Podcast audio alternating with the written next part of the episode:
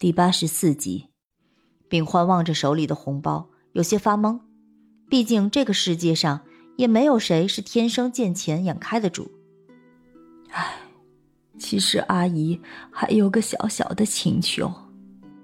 阿姨，您说。阿姨这一辈子啊，就这么一个儿子，现在他也走了，阿姨这心里也实在不是个滋味。阿姨就想听着孩子们再叫我一声妈，也好了去了阿姨的心愿。说话间，那人还装模作样的抹了两滴眼泪。秉欢这个人看起来就属于人善心软的类型。他虽说对李伟奇母亲这番语无伦次的言论并不十分理解，但是他挂在眼角的两行泪。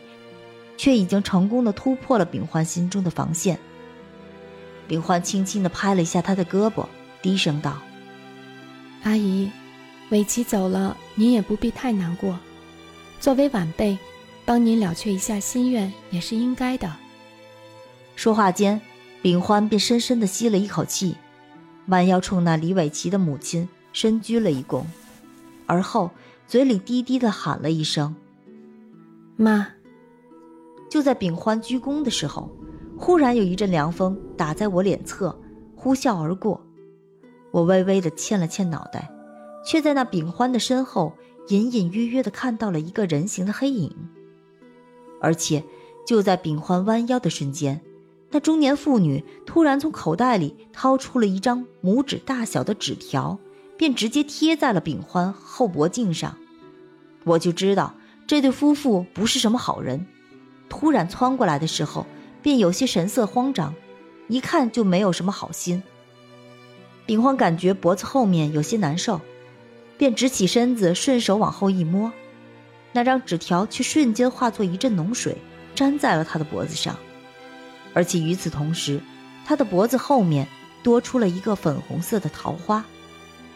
您，秉欢什么都没有摸到，而后便望着眼前的这对中年夫妇。先是一愣，而后便问道：“没，没其他的事儿了吧？”“哦，没了，了结了心愿，也就没了。”说罢，那一对中年夫妇便赶紧逃离了现场，只留下秉欢一个人手里握着那个红包发呆。当时他只是以为自己的姐姐去世了，那一对夫妇是来随礼的。可是，当他打开那红包之后，却发现那红包里竟然整整齐齐地叠放着三万块钱。秉欢望着手里的钱，愣了几秒，而后转身追了出去。就在秉欢追出去的那一刹那，一张惨白的脸便从我的脚下穿了出来。啊！我猛地睁开眼睛，从床上坐起来的时候，发现自己的周身衣服已经湿透了。那是一张惨白而没有一丝血色的脸，如果我没有猜错的话，那张脸正是一直纠缠秉欢的李伟奇。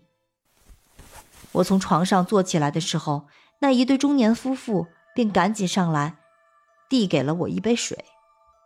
怎么了？我摆了摆手，接过那水杯后，便将里面的糖水喝了个干干净净。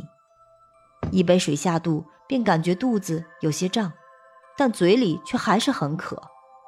望着那一对老夫妇关切的眼神，我开口问道：“秉欢出事的那天晚上，是不是秉新出殡的那天？”老两口点了点头。好，我找到问题所在了。秉欢是被那叫李维奇的人给缠住了。李伟奇？怎么会是他？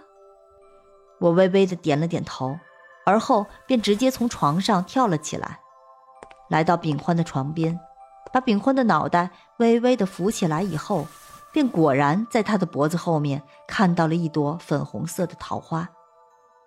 看来不会有错了，于是我便将之前看到的一切都告诉了他们。老两口当时听完我的话，便要连夜去找那对夫妻。但是我看现在的天色已晚，为了避免打草惊蛇，我便只好先稳住老两口的情绪，说等明天天一亮再去找他们。就这一晚上，那老爷子蹲在门口抽烟，是一根接着一根老妇人则是抱着秉欢的胳膊，整整一个晚上抹眼泪。由于我下午已经睡了好几个小时了，所以这会儿我便更是睡意全无，只能蹲在那老爷子身边开导他。直到凌晨的时候，我借着老两口的收音机听了一下自己的节目。要说这周娜的本事还是可以的，毕竟也是播音系毕业的学生，整个声线还是相当不错的。其实那晚的故事，我只是随手从网上抄下来的一个段子罢了。故事本身没有什么吸引力，但周娜却将那故事之中穿插了许多的音效，就比如说开门声、尖叫声、哀嚎声、惨叫声等等。这一系列的声音衬托下，一个干干瘪瘪的故事逐渐的丰满起来，节目效果可是相当不错。听着自己的节目，我便也渐渐的产生了困意，便抱着那个老式的收音机。不知不觉的睡着了。我当时睡觉的时候，大概是凌晨两三点钟吧，而当我醒来的时候，已经是上午十点钟了。叫我起床的便是那老爷子。其实那人的岁数也并不大，只是在这满头花白头发的衬托下，显得有些过度苍老罢了。